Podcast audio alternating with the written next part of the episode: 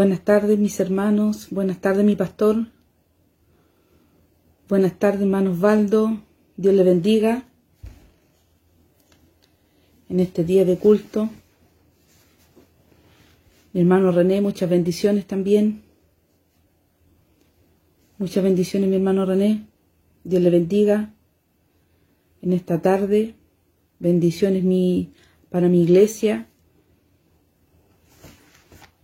Bendiciones. De a poco a poco van ya conectándose mis hermanos.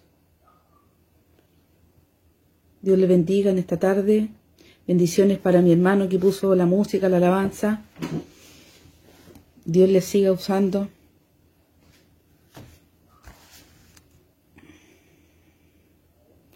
Buenas tardes a todos. Muchas, muchas bendiciones. Dar gracias primeramente a Dios por este día, eh, dar gracias a Dios por, la posibilidad de poder eh, compartir eh, las vivencias, poder compartir la palabra del Señor en esta tarde. No es fácil, pero en obediencia aquí estoy. Amén. Me es difícil en este tiempo predicar me cuesta, pero el Señor, se el Señor es el que me fortalece, el que me ayuda, Él es mi ayudador. Así que dar toda gloria, honra al Señor, porque me fortalece y me insta a, a querer servirle, ¿cierto? A que uno no se vaya eh, despegando mucho de la presencia del Señor y el Señor nos insta en todo tiempo a predicar su palabra, y que estemos solícitos, ¿cierto? A servir y a estar en todo tiempo en sus negocios. Amén. Bendiciones para mi hermana Sofía. Gracias mi hermana por conectarse. Muchas bendiciones. Muchas, muchas bendiciones. Dios le bendiga a cada hermano en esta hora que están conectados. Amén. Amén. Vamos a comenzar entonces en esta hora eh, más que la verdad que, predicar, el Señor me venía hace día ya amonestando en algo que el Señor siempre me hace, eh, a mí, yo le digo a mi esposo, me hace pensar, me hace analizar y me hace darme cuenta de los tiempos que estamos viviendo y lo que, en lo que hemos avanzado y en lo que hemos retrocedido. Amén. Y el Señor de un tiempo a esta parte me venía ministrando hace meses ya en lo que nosotros hemos avanzado y en lo que hemos aprendido con mi esposo. Y eso yo quiero compartirlo hoy día porque es una enseñanza para mi vida, es un aprendizaje eh, para ver a dónde el Señor nos ha llevado, cómo nos ha hecho entender ciertos procesos que al principio nos costaron, pero dando toda gloria, honra, a adoración al Señor él nos llevó a un proceso donde nos llevó a tener que comprender y entender lo que Él quería que nosotros eh, eh, comprendiéramos y aprendiéramos y lleváramos por práctica. Amén. Y eso es lo que yo hoy quiero compartir, que, Dios lo había puesto en mi corazón y, quiero compartir esa enseñanza que, Dios caló y, y, nos hizo avanzar, amén, a mí y a mi esposo, y eso quiero compartir hoy día y se trata de la fidelidad de Dios. Amén. Y la primera palabra que voy a compartir está en Deuteronomio 7.9. Amén. Voy a dar lectura a la palabra del Señor en el nombre del Padre, del Hijo y del Espíritu Santo. Dice, conoced pues que Jehová tu Dios es Dios, Dios fiel, que guarda el pacto y la misericordia a todos los que le aman y guardarán sus mandamientos hasta las mil generaciones. Amén. Eh, voy a orar y me voy a explayar. Amén. Padre bueno, Dios del cielo, en el nombre de Jesús, en esta hora pongo ante tu presencia tu palabra, tu palabra bendita, tu presencia, Señor, que sea fluyendo en esta hora, primeramente en mi vida, en mi corazón, que no haya palabra eh, mía, Señor, sino que sea tu Santo Espíritu guiándome. Unge mis labios en esta hora, en este momento. Tome el control de mis pensamientos, mis sentimientos, Señor. Pongo, Señor, todo a disposición en esta hora en mi vida para que tú seas fluyendo a través de mí, Señor. Renuncio en esta hora, Señor, a mis pensamientos, renuncio a mis sentimientos, renuncio a mis emociones, Padre bendito. Sea usted, Señor, fluyendo en mí, Señor, para que tu mensaje, Señor, pueda ser, Señor, comprendido, pueda, Señor, eh, ser, Señor, de, enseñanza y de bendición para, para otros hermanos, Señor, para otros matrimonios. Sea usted tomando el control de principio a fin, Señor, del ambiente espiritual en mi casa. Cubre a mi esposo, cubre a mis hijos, Señor. Cura en esta hora en el nombre de Jesús a mi iglesia, Señor. Despeja nuestras mentes, despeja nuestros corazones, Señor, para que podamos atesorar las riquezas en gloria, Señor, para que podamos atesorar los secretos que tú tienes guardados para tus hijos, Señor, las enseñanzas, los mandatos, los estatutos, las estrategias, Señor, que tú tienes, Señor, para que nosotros las apliquemos y podamos, Señor, ir en un buen camino, en camino de rectitud, en camino de bendición, Señor. Gracias te damos en esta hora por lo que tú nos enseñas. Gracias te damos por tu fiel amor. Gracias te damos por tu cobertura, por tu, por tu fidelidad. Te damos gracias, mi Dios amado, porque en este tiempo, Señor, tú permaneces fiel, guardándonos, protegiéndonos y cubriéndonos. Gracias, mi Dios amado, por tu ternura.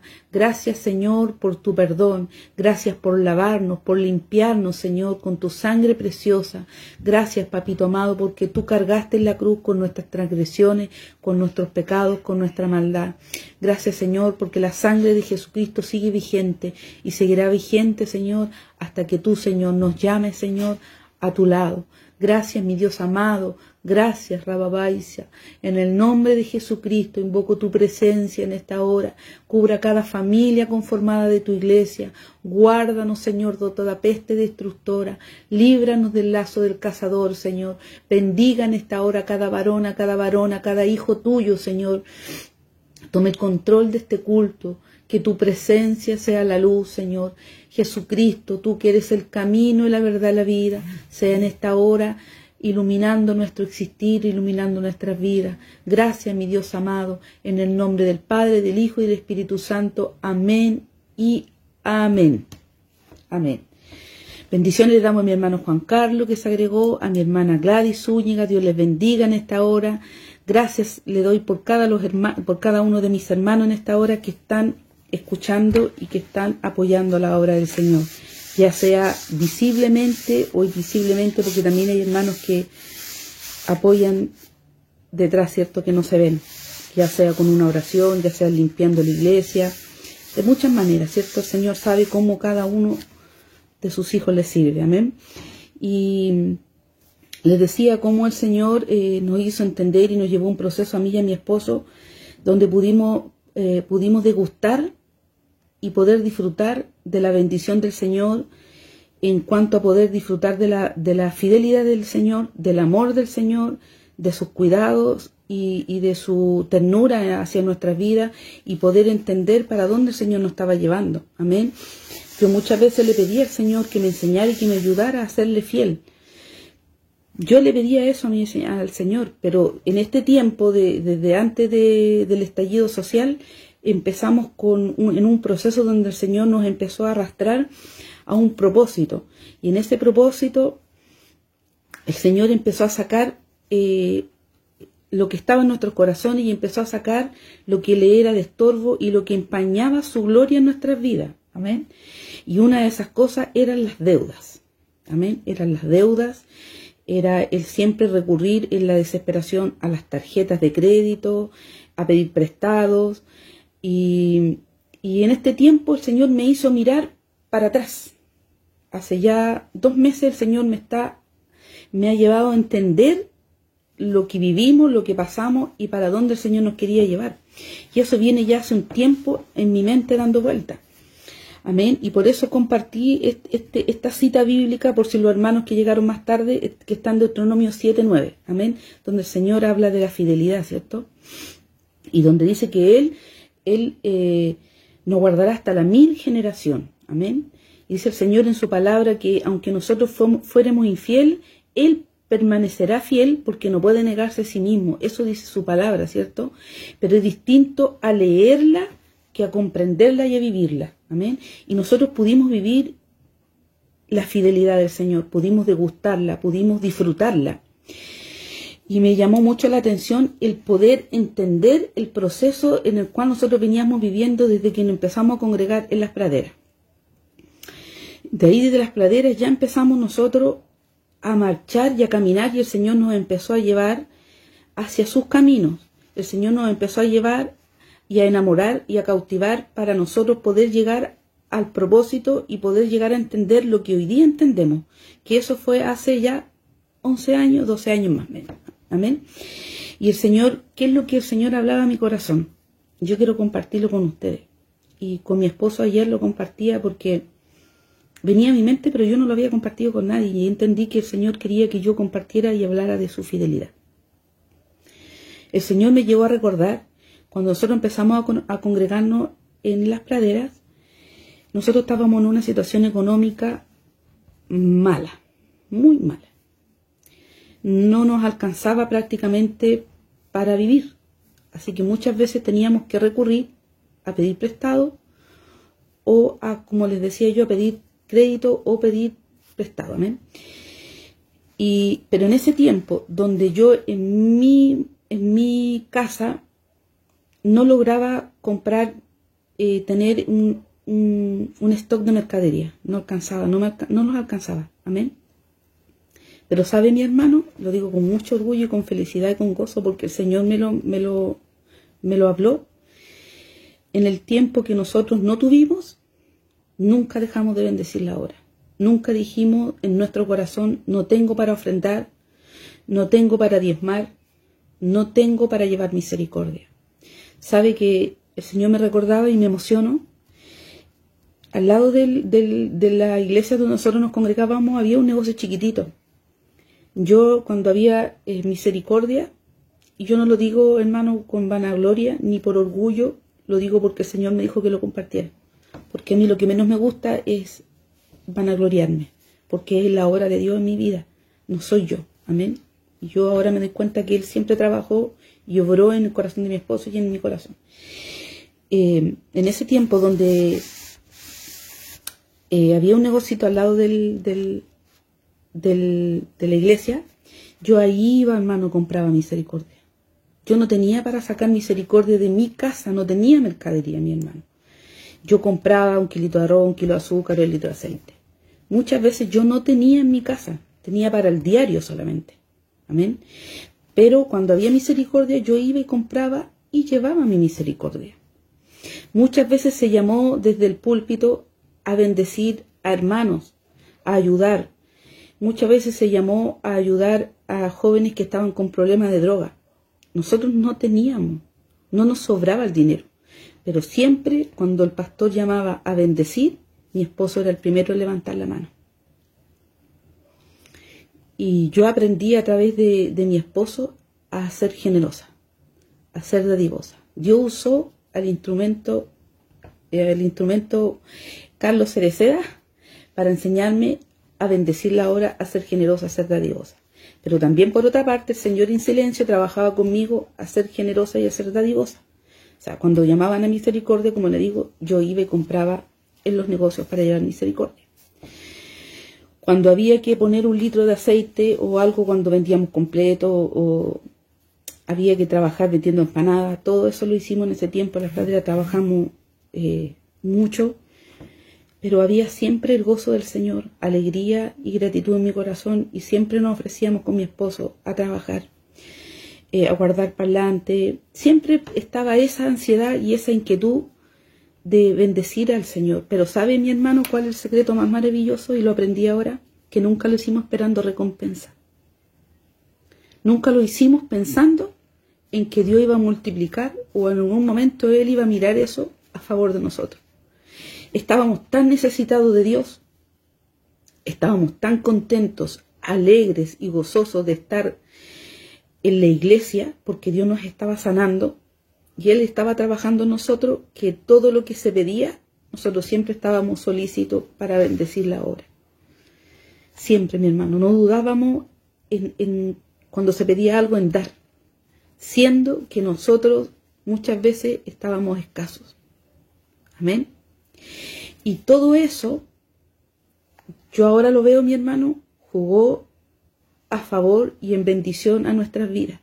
Yo hoy día lo palpo, lo degusto y me doy cuenta que nosotros fuimos de bendición para la iglesia en el sentido que, fuimos obedientes, le creímos a Dios. Pero le vuelvo a decir, en mi corazón y en el corazón de mi esposo nunca dimos pensando que Dios lo estaba mirando y que Dios no iba a recompensar. Dábamos, dábamos, simplemente dábamos. Porque también Dios conoce el corazón, Dios sabe si yo estoy dando para recibir algo a cambio. Dios sabe si yo lo doy por amor.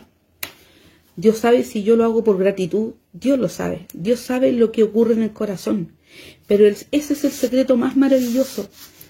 El dar sin esperar. El dar aún tú teniendo poco o nada. Ahí está el secreto espiritual. Porque muchas veces los hermanos dicen, no, yo no puedo dar porque no me alcanza. No voy a diezmar porque no me alcanza. No, no puedo eh, bendecir a otro hermano porque apenas tengo para mí. Ese es el pensamiento que uno tiene, el pensamiento pequeño, la mente estrecha. La mente egoísta, porque cuando llegamos a Cristo somos muy egoístas. Yo lo digo desde, desde, mí, desde mí, porque muchas veces cuando mi hermano, mi esposo decía, me decía en una ocasión, me dijo él, nosotros teníamos que pagar arriendo, luz y agua y no teníamos, mi hermano. Fuimos un culto día domingo y día lunes teníamos que pagar. Y él viene y me dice, saque todo lo que está en la billetera y échelo a la ofrenda. yo lo cuestioné, pero ¿cómo mañana tenemos que comer, mañana tenemos que pagar? Hágalo, me dijo.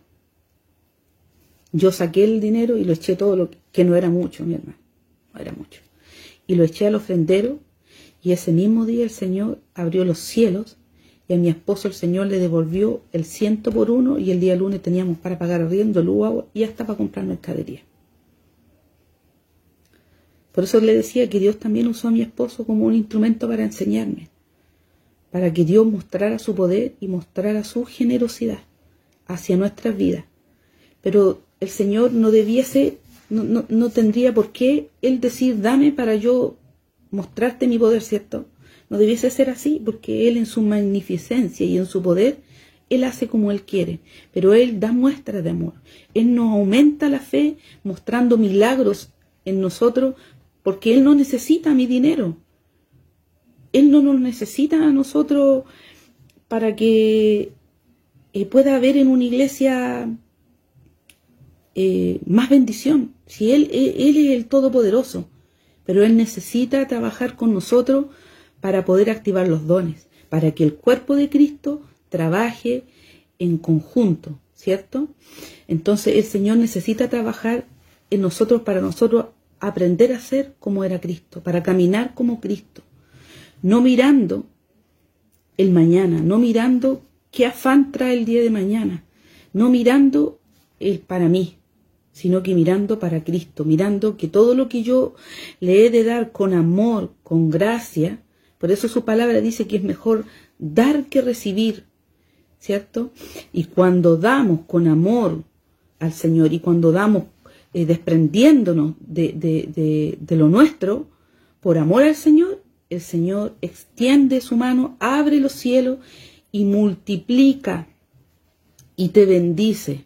Amén, porque el Señor sabe lo que tú necesitas, sabe la necesidad que hay en tu casa, sabe la necesidad que tú estás viviendo, ya sea económica, emocional, espiritual. El Señor conoce cada una de nuestras áreas.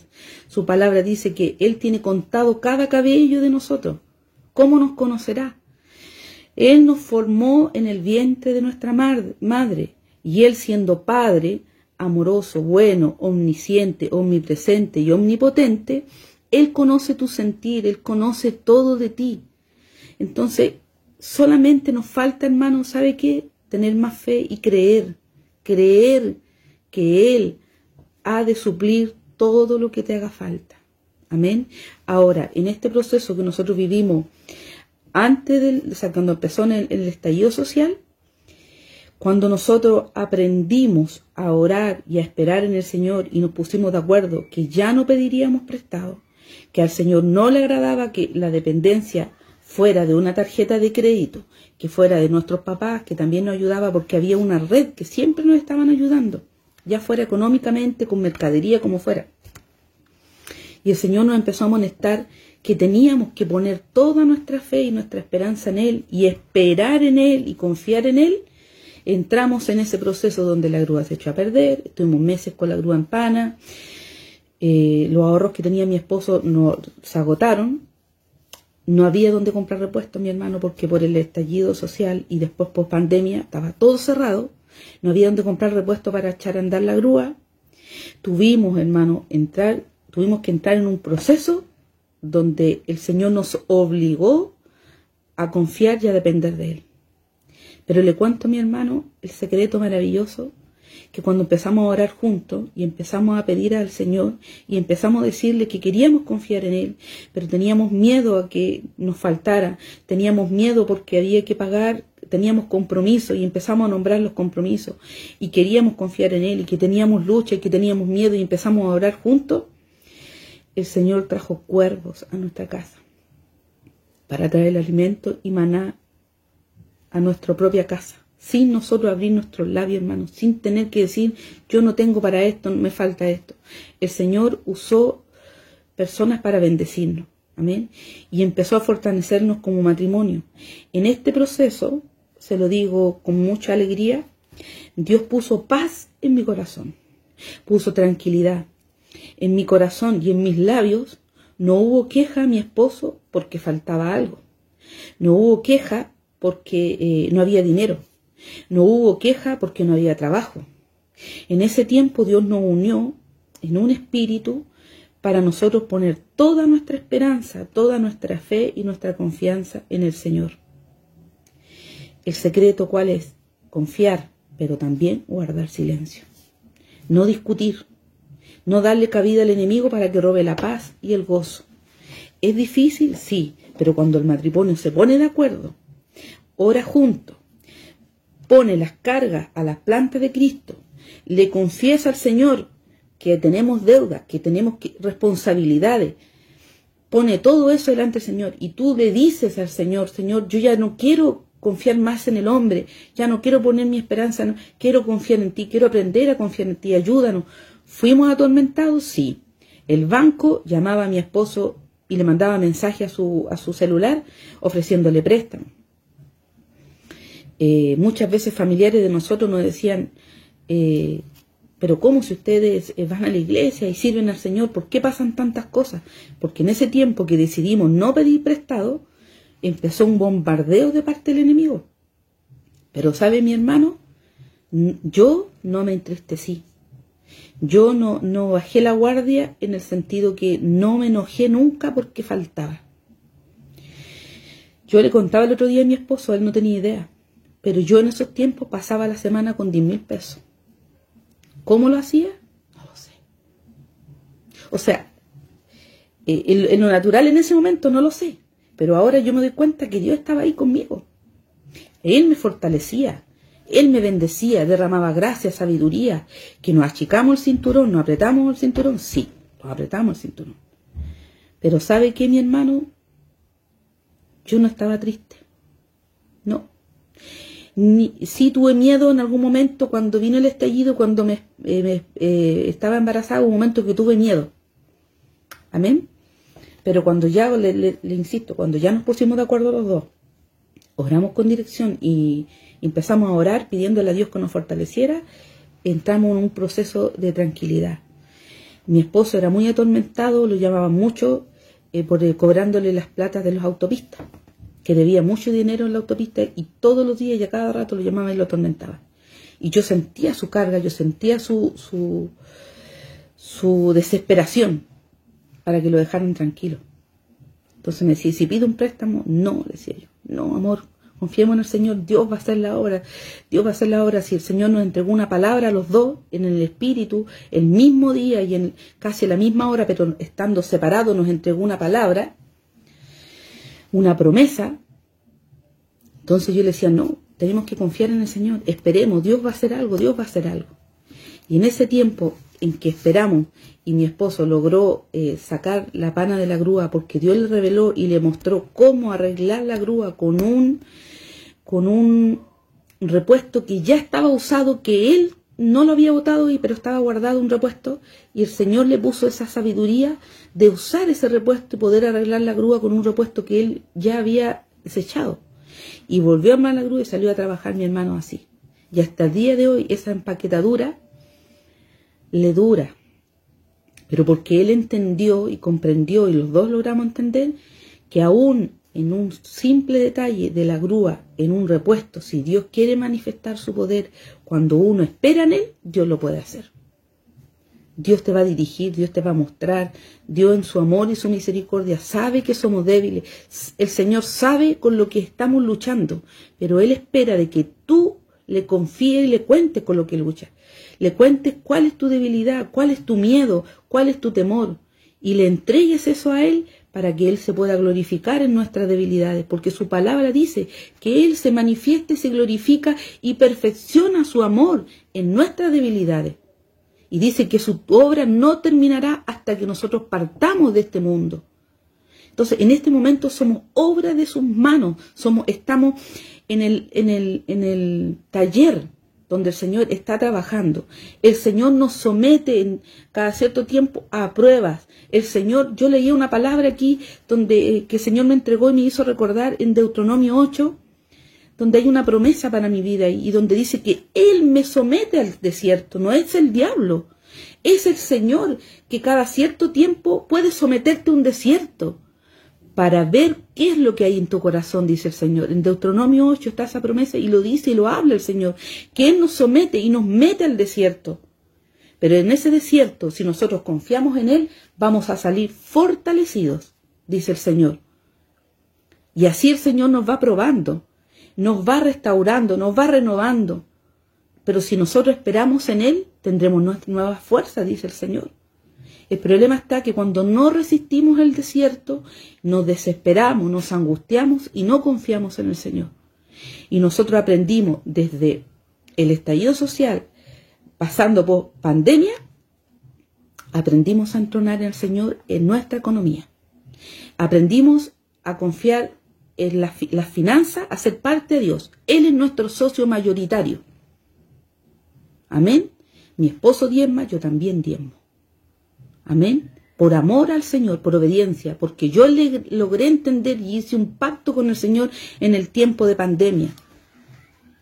Que él, era el que me daba a mí todo. Y lo dice su palabra, lo dice su palabra, que Él nos da todo, que todo lo que nosotros tenemos es de Él. Nada es nuestro. El trabajo, si Dios quiere bendecirte en tu trabajo, Él lo hace. No es con nuestra fuerza.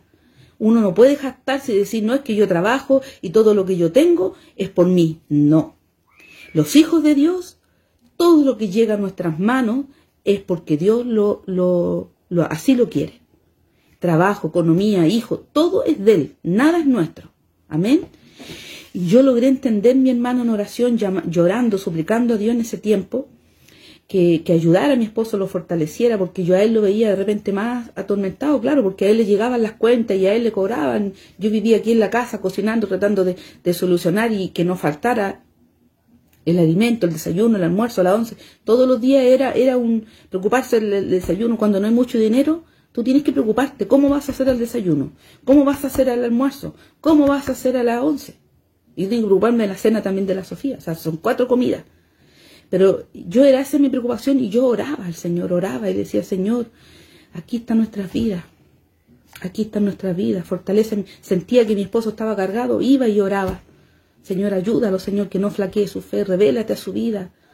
Muéstrale, Señor, dónde está la solución para, para poder salir de, de, todo este problema que estamos económico.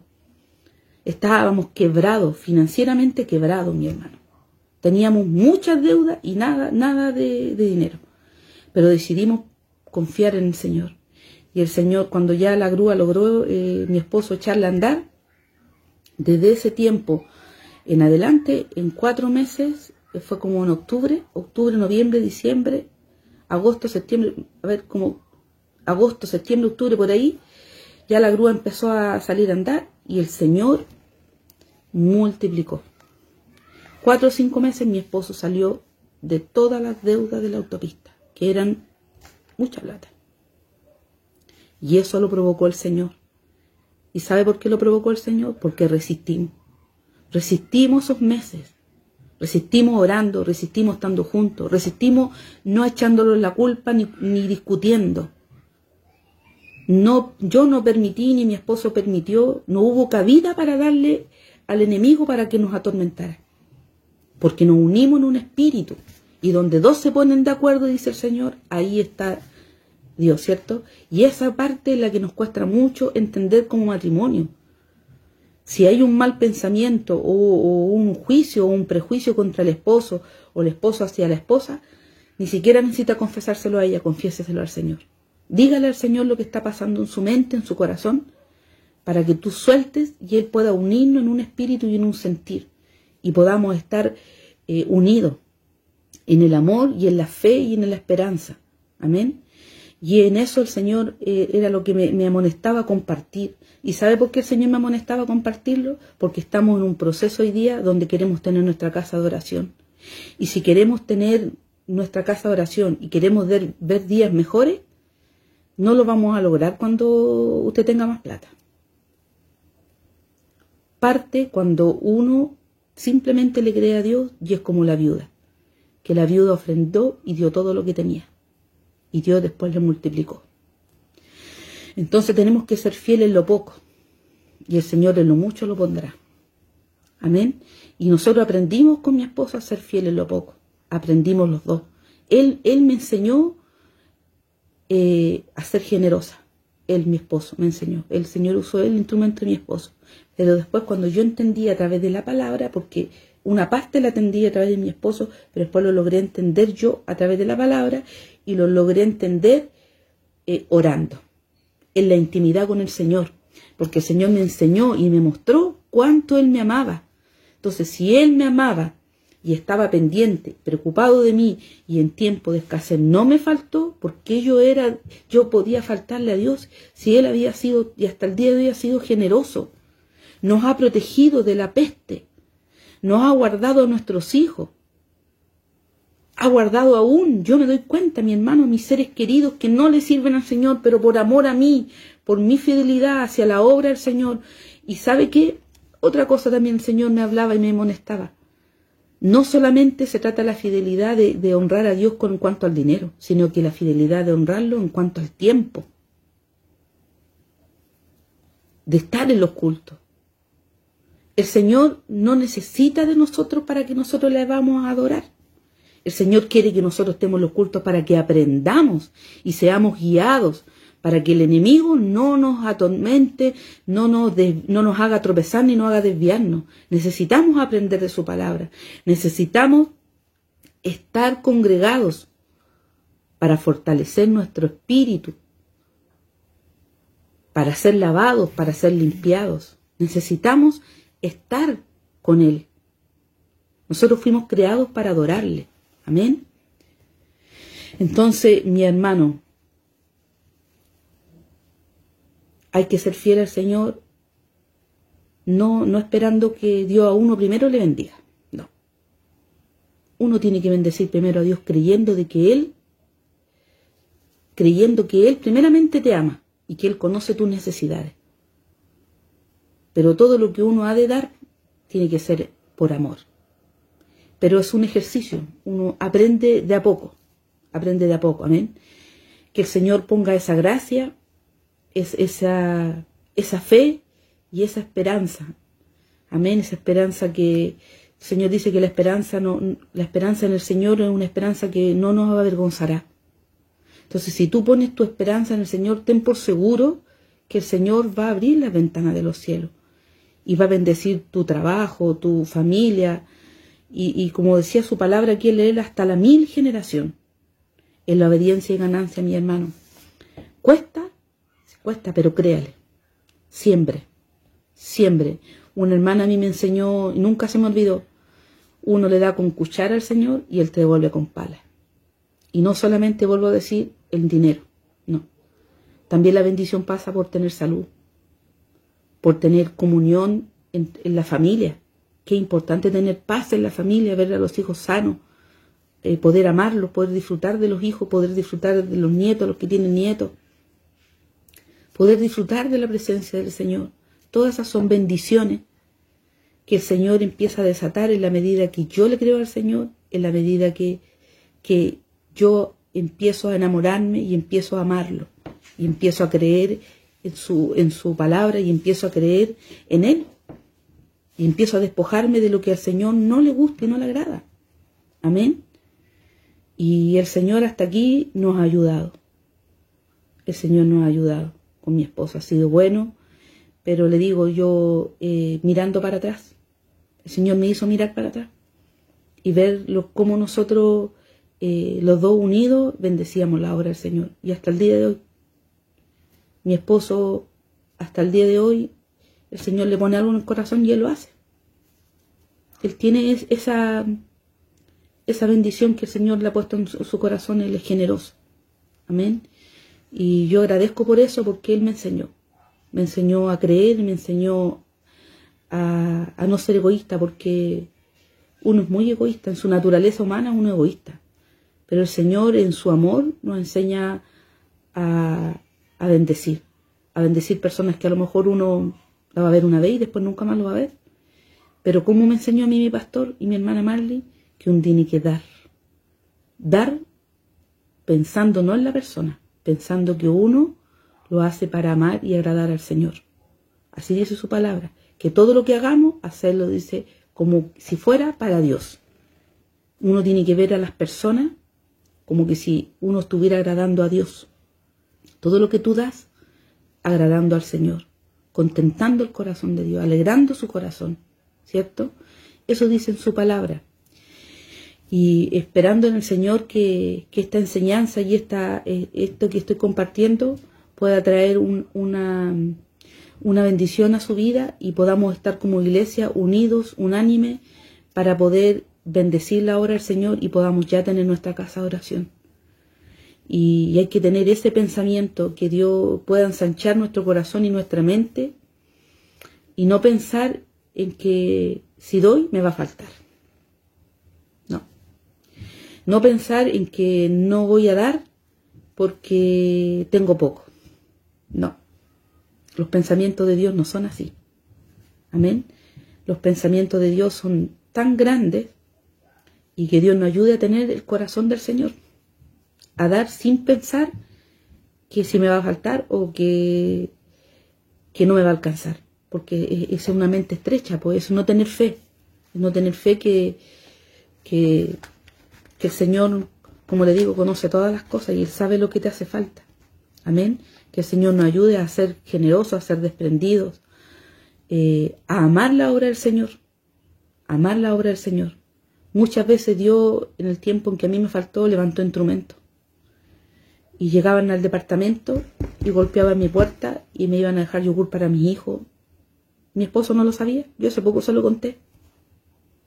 Porque hay cosas que uno recibe y las guarda, pero llega un momento en que hay que entregarlas. Y yo hoy día quiero entregar y contar cómo Dios tocó, y levantó instrumentos. Y sabe, es más, le cuento algo. Hay un salmo que me gusta mucho, que es el Salmo 139. Que ese salmo es mío yo lo tomé para mi vida. Y dice el Señor en, ese salmo que hay muchas cosas que yo ni siquiera las se las cuento al Señor, ni siquiera las hablo, pero he aquí, dice el Señor, que Él conoce tus pensamientos. Y antes de que tú las hables, como tú eres un siervo y has sido fiel, has sido obediente, el Señor, antes que tú lo pidas o lo hables, el Señor ya te lo dará, te lo da. Y así me pasó a mí muchas veces. Antes que yo dijera, en mi mente ya estaba, falta esto, falta esto, falta esto, y antes que yo pidiera, el Señor ya lo estaba trayendo a mi casa y golpeaba mi puerta y me traían bendición y alimento para mis hijos. Yo no llamaba a mi esposo para afligirlo, para decirle que yo no tenía plata, porque yo sabía que él estaba tratando de hacer lo mejor que podía. Él también estaba tratando de generar.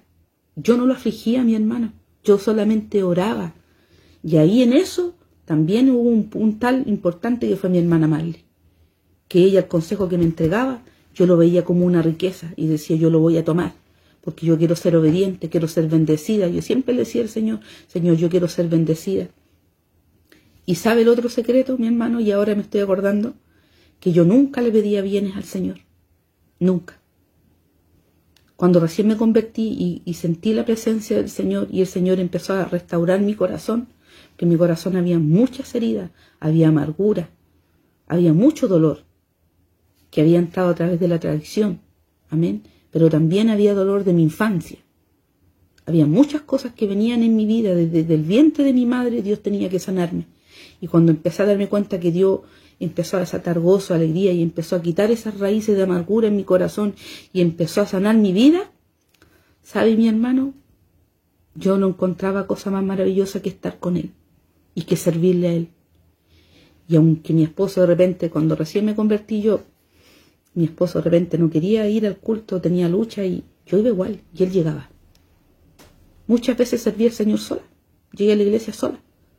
Habíamos discutido o él no venía de la ligua porque no tenía plata, no le alcanzaba el dinero. Muchas veces él tuvo que optar por mandar dinero. Cuando recién entramos a la iglesia, optó por enviar el dinero para no gastar eso en llegar acá a Peñaflor, porque el gastar a Peñaflor le significaba un costo. Y lo poquito que había hecho, él tenía que enviarlo para nosotros tener para comer, ¿cierto? Pero en todo ese tiempo, yo nunca falté un culto, mi hermano.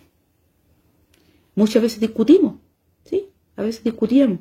Yo igual llegaba, arrastraba mi carne, porque el Señor así me lo decía, arrastra tu carne. Fui obediente, mi hermano. Y hasta el día de hoy no faltaba un culto por faltar, porque a veces el día en que tú, tú menos pensado tienes, Dios tiene una palabra, un consejo. Hay liberación en tu alma el día en que tú a veces tienes lucha o el día que tú no quieres ir a un culto. Y Dios manifiesta su poder.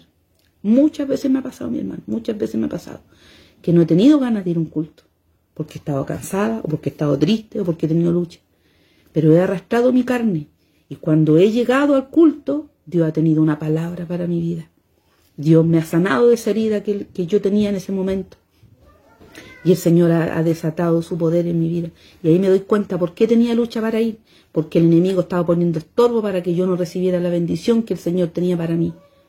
Fiel es el amor del Señor. Fiel es el amor del Señor para sus hijos. Permanezca fiel en mi hermano, permanezca, permanezca fiel. Sea fiel al Señor primeramente, a Él, porque Él ha de añadir todo lo que te haga falta. Y venía una palabra en ese tiempo a mi vida. Buscad el reino de Dios primeramente y su justicia. Y todas estas cosas serán añadidas. Y yo siempre le decía a mi esposo, amor, busquemos primero a Dios, oremos, busquemos del Señor, eh, leamos la Biblia juntos. Siempre yo le decía a mi hermano, hagamos, hagamos algo en la casa para, para, para adorar al Señor porque tenía claro que si yo primeramente era obediente a Dios y si primeramente ponía a Dios en mi corazón, el Señor iba a añadir todo lo que yo necesitaba, porque yo ya en las praderas lo había vivido, había, había tenido ese encuentro. Cuando a mí me faltaba y yo iba a trabajar a vender empanadas completo, llegaba a mi casa, llegaba bendición. El Señor levantaba un instrumento. Y yo sin tener que pedir, sin tener que decir, llegaba la bendición, mi hermano. Y hay momentos en que a uno le va a faltar, sí, pero es, ese, ese momento que a uno le falte, uno tiene que orar y pasar ese proceso con Jesús de la mano y no reclamar, no pelear con el esposo, no discutir, no andar enojada. Porque ese proceso, Dios, en ese proceso de falta, Dios está trabajando en ti, está trabajando en la escasez. Y también cuando el Señor nos dé, también no, no dejarlo a Él, no dejarlo, no olvidarse de que hubo momentos que, que faltó, escaseó, pero también recordar que en el momento que hay, no dejar de bendecir la obra. Porque si nos cuesta dar cuando tenemos poco, ¿cuánto más cuando tienes más dinero? más te va a costar dar. Entonces es un ejercicio espiritual, aprender a desprenderse, aprender a bendecir a, gente que a lo mejor tú nunca más en tu vida la vas a ver, la vas a volver a ver, es un ejercicio espiritual y es una bendición, porque Dios lo toma en cuenta. Siempre cuando, cuando tú lo veas que es para el Señor. Hacer todas las cosas pensando que son para Dios. Todo, todo lo que tú des, todo lo que tú bendigas, pensando que es para el Señor, no mirando al hombre, mirando a Dios. Amén. Ese es el secreto, llévalo por práctica. Es un ejercicio. Uno al principio cuesta, cuesta, pero después el Señor lo pone en tu corazón y el Señor te amonesta que cuando llega la bendición económica, no, perdón, no es bendición. Cuando llega la añadidura económica, lo primero que el Señor te pone en tu corazón, darle a Dios lo que es de Dios, lo que pertenece a Él, porque Él te dio y te bendijo en los momentos que tú más lo necesitabas, porque Él no, nunca nos va a abandonar. El Señor no abandona, nunca. Todo te podrá fallar, te podrá abandonar padre y madre, dice su palabra, pero Él jamás te abandonará. Entonces, mi hermano, le insto en el amor del Señor a permanecer fiel. Y si te cuesta ser fiel, pídale al Señor, pídale al Señor que Él ponga eso en tu corazón para que podamos bendecir la obra del Señor. El Señor ha de retribuirte el ciento por uno y ha de bendecir hasta la mil generación, porque Él no puede negarse a sí mismo, Él es fiel. Y aunque nosotros fuéramos infieles, dice su palabra, Él permanecerá fiel porque no puede negarse a sí mismo. La condición y la estructura de Dios es fiel siempre va a ser fiel, siempre va a ser misericordioso para con sus hijos. Amén. Quiero compartir en esta hora em, esta cita bíblica que, que está en Mateo 25, 21. Amén. Y dice, y su Señor le dijo, Bien, mi buen siervo y fiel, sobre poco has sido fiel, sobre mucho te pondré. Entra en el gozo de tu Señor. Y le hablaba yo ayer a mi esposo porque no hallaba qué palabra compartir. Pero cuando leí esto, dice, y me llamó más la atención esta parte, dice, entra en el gozo del Señor. O sea, cuando tú eres fiel al Señor en lo poco, o sea, cuando estás con escasez, el Señor pone gozo. Y ese es el gozo que el Señor puso en el tiempo de prueba en nosotros puso un gozo en mí el Señor, y tener, tener esa tranquilidad de saber de que en las manos de Dios estaba todo. Y como le vuelvo, le vuelvo a decir, no habían discusiones porque faltaba. ¿No? Porque Él estaba conmigo. Y Él puso esa paz. Él tomó el control de mi mente, tomó el control de mi casa. El Señor usó, como le digo, a personas que yo nunca me habría imaginado que iban a llegar a mi casa con, mercadería. Amén.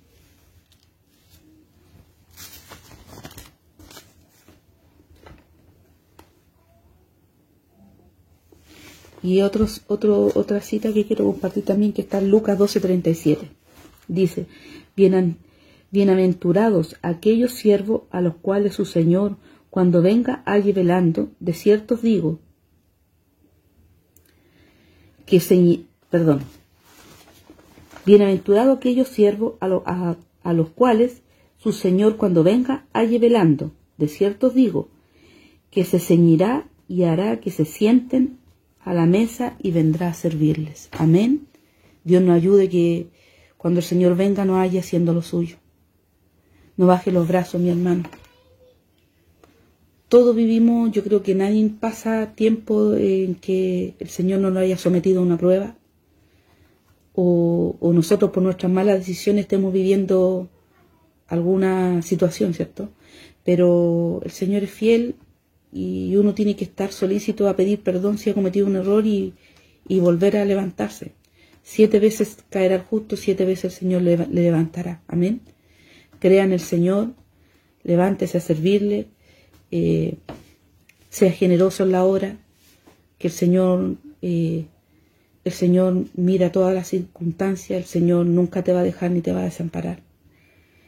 Eh, no se aparte ni a diestra ni a siniestra nos aparte.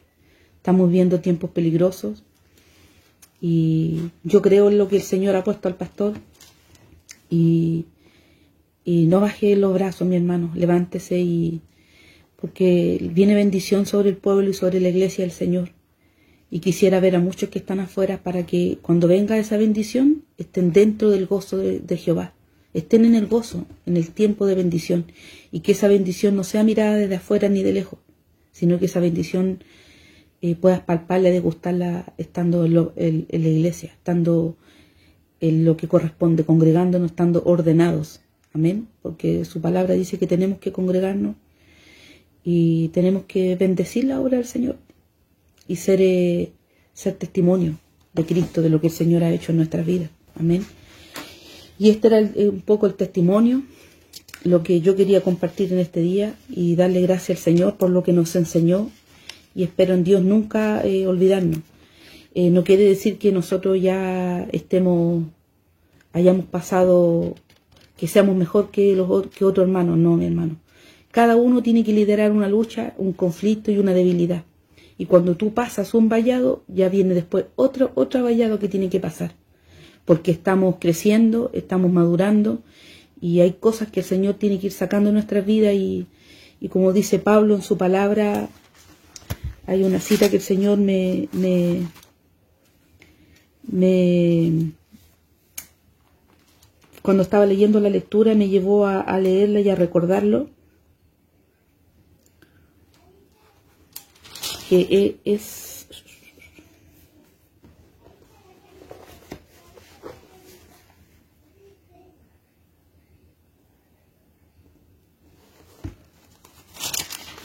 la tenía marcada aquí.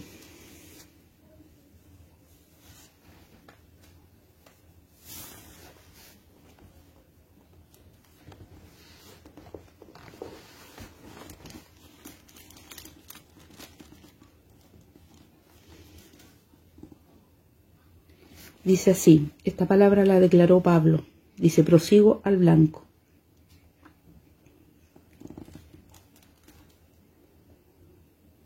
Dice, prosigo a la meta, al premio del subro, perdón, prosigo a la meta, al premio del, del supremo llamamiento de Dios en Cristo Jesús. Así que todos los que somos perfectos,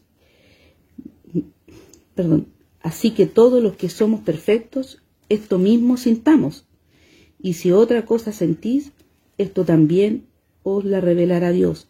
Pero en aquello que hemos llegado, sigamos, a la, misma regla, sintámonos una, sintamos una misma cosa. Hermanos, sed imitadores de mí y mirad a los que así conducen según el ejemplo que tenéis en nosotros. Amén. Perdón, me saltó una parte. Dice, perdón, voy a, voy a retomar.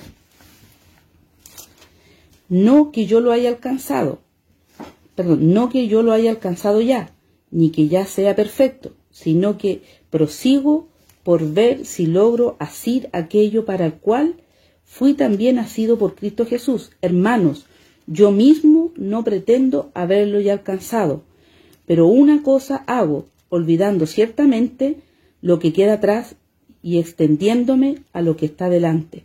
Prosigo a la meta, al premio y al sumo llamamiento de Dios en Cristo Jesús. Así que todos los que somos perfectos, en esto mismo sintamos. Y si otra cosa sentís, esto también os revelará Dios. Pero en aquello, pero en aquello a que hemos llegado, sigamos una misma regla, sintamos una misma cosa. Hermanos, sed imitadores de mí y mirad lo que así, los que así se conducen según el ejemplo que tenéis en nosotros. ¿Por qué el Señor me estaba eh, estudiando la palabra y me acordó esta cita?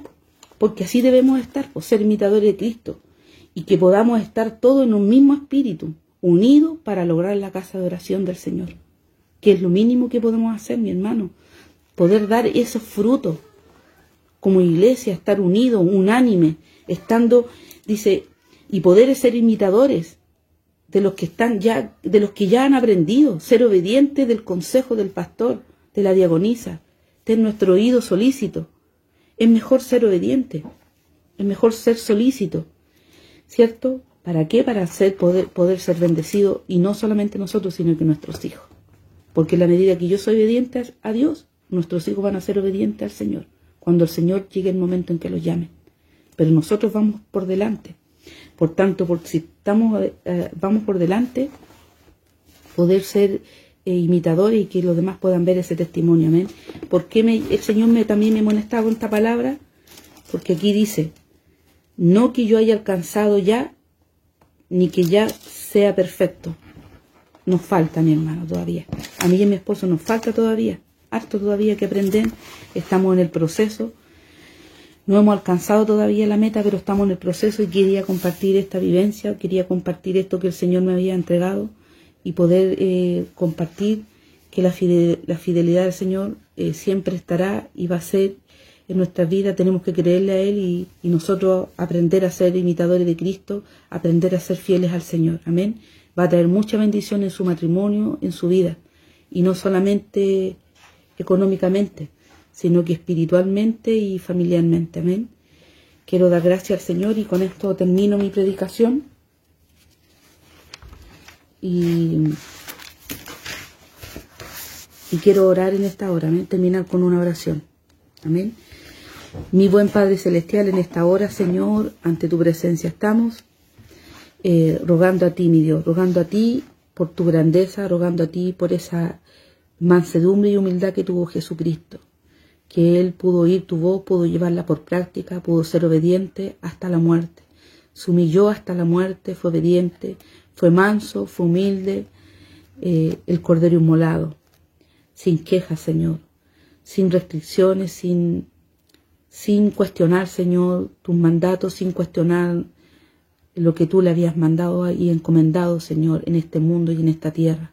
Morir en la cruz por amor a nosotros los pecadores. Señor, tú nos has llamado al arrepentimiento. Tú nos has llamado, Señor, a que poder glorificarte en nuestras vidas a través de tu perfecto amor. Ponemos, Señor, en esta hora nuestra iglesia misionera del amor, para que tú te perfecciones en cada uno de nosotros, en nuestras debilidades, para que tu fiel amor, Señor, se revele en las mentes, los corazones, en las vidas de cada uno de mis hermanos, así como lo hiciste en mi esposo, como lo hiciste en mí, Señor. Yo te pido que tú te reveles aún más, Señor, aún más en la vida, Señor, de mis hermanos, de mis hermanas. Que ellos aprendan a ser generosos, dadivosos, Señor. Que aprendan a ser, Señor, eh, desprendidos, Señor, porque todo lo que llega a nuestras manos, Señor, no es nuestro. Tú nos, das, Señor, la bendición y nos enseñas a compartir de tu bendición, Señor, a compartir, Señor, con los que te necesitan, con los débiles, Señor, con la viuda, con el huérfano, con el desamparado, porque así lo dice tu palabra, Señor. Dios mío, enséñanos, Señor, a confiar en tu palabra, a confiar en ti, Señor, que tú tienes el control, el dominio, Señor, de todas las situaciones, de todas las circunstancias de nuestra vida. Gracias, Señor, te damos, porque tus pensamientos no son nuestros pensamientos, Señor. Nuestros pensamientos son limitados. Nuestros pensamientos muchas veces, Señor, nos llevan, Señor, a no confiar en ti. Pero en esta hora disponemos nuestro corazón, disponemos nuestra vida, Señor, para que tú te reveles aún más, Señor, en todas las áreas, no solamente, Señor, en nuestra economía, sino que en el amor perfecto de Jesucristo, que se revele, Señor, en nuestros matrimonios, en nuestros hijos, Señor. Ellos necesitan conocerte. Ellos necesitan que tú te reveles, Señor, así como tú te has revelado a nosotros, Dios mío.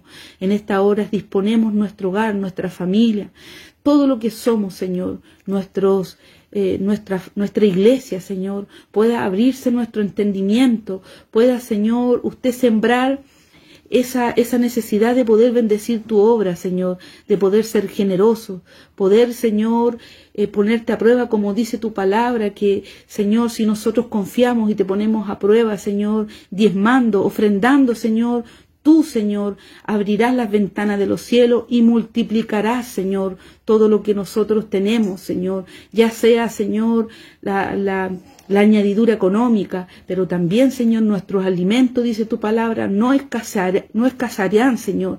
Tú multiplicarás como lo hiciste con la viuda.